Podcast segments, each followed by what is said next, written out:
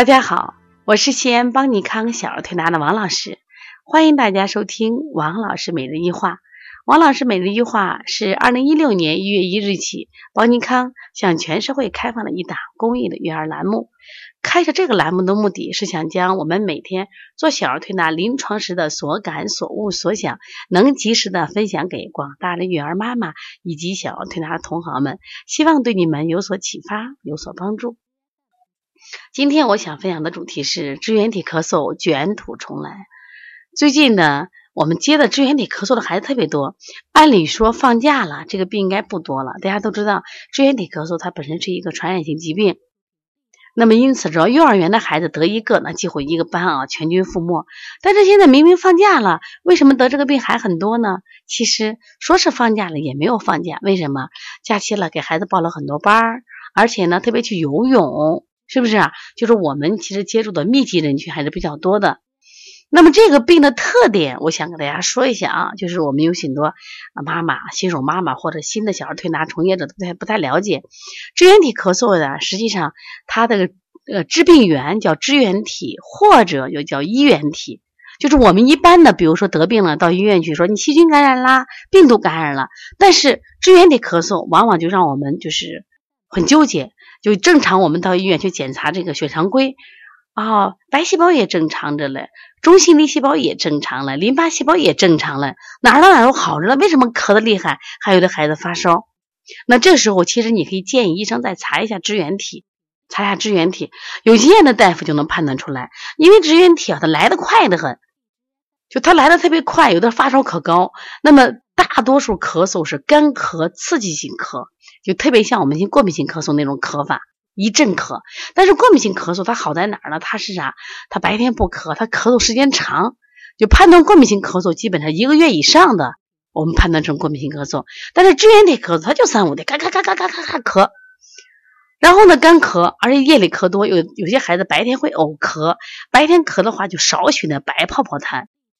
有的孩子半发烧，有的孩子不发烧不不发烧，就持续不断。那么你吃头孢效果不好，你推拿效果它也慢，为啥慢了？就是说它关键是啥？它这个病啊进程长得很，就像这个我们说这个细菌病毒呀，我们用头孢或者用抗病毒的药杀死它容易，但是这个支原体它本身它是介于细菌和病毒的一个微生物，它没有细胞壁，所以只有这种呃大环内酯类的抗生素，像这个阿奇、罗红霉素。克拉霉素这种药它可以用，而且呢，它这个它这个周期比较长。大家凡是得过支原体都知道，一吃药什么吃五停五，吃四停三，要吃一个月呢，周期比较长。那对于这个病，我们在中医的怎么推？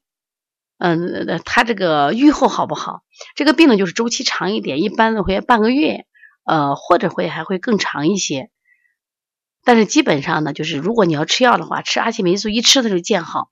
如果不想吃药的话，这个病以干咳为主，往往我们都是以什么滋阴清燥为主，用滋阴的方法，就像我们做的取天河水啊，补肾阴分阴，血海三阴交太溪，加上这些穴位，往往这种肺燥的话，你比如说你在他肺腧上啊，给他挤点沙，哎，效果挺好的。另外喝点什么麦冬啊、沙参这种滋阴的这个食疗，效果就会好很多。但是这个病呢，希望大家记住啊，就是说它本身病程会长一点，所以不要着急，你要安抚家长。如果他愿意配合吃药，那就愿；如果不愿意配合吃药，因为他说不像我们调别的咳嗽三五天就好，那这个他会有一个时间。我记得我们上次调那蘑菇，调蘑菇的话，他当时的时间就调了十二天，就他比较重，腿是比较重。但是在这个期间一定要记住啊，一定要少吃肉类东西。你吃肉类东西呢，容易二次感染。另外，我们本身这个季节呢是在夏天，容易吹空调，但是不吹肯定是不行的。那么你就注意别让它对风口，就应该没有太多的问题。所以支原体咳嗽呀，关键是这个传染。所以一旦孩子得了支原体的话，你报的班啊先停一停，因为否则的话他弱呀。如果是别人再有点病的话，他第一个传染给别人，第二个他容易二次被感染成其他疾病，就可能合并细菌感染、病毒感染，那就更难好了。所以说，实际上我希望大家呢，更多的去了解和预防支原体咳嗽。我们曾经出了一本书，叫《支原体咳嗽过敏性咳嗽》，而且这个书呢，我们也全面解读过。如果你想买的话，可以通过淘宝或者加帮小编的微信幺八零九二五四八八九零，可以来这个去购买啊。然后你购买的时候，你一定要索要语音的啊。我希望大家呢可以参加我们在八月三十一号、九月一号、二号举行的第三届抽动症多动症。以及这个第一届香婷培训，香婷疗法很多人没听过，实际上它在治疗小儿心理疾病效果特别好。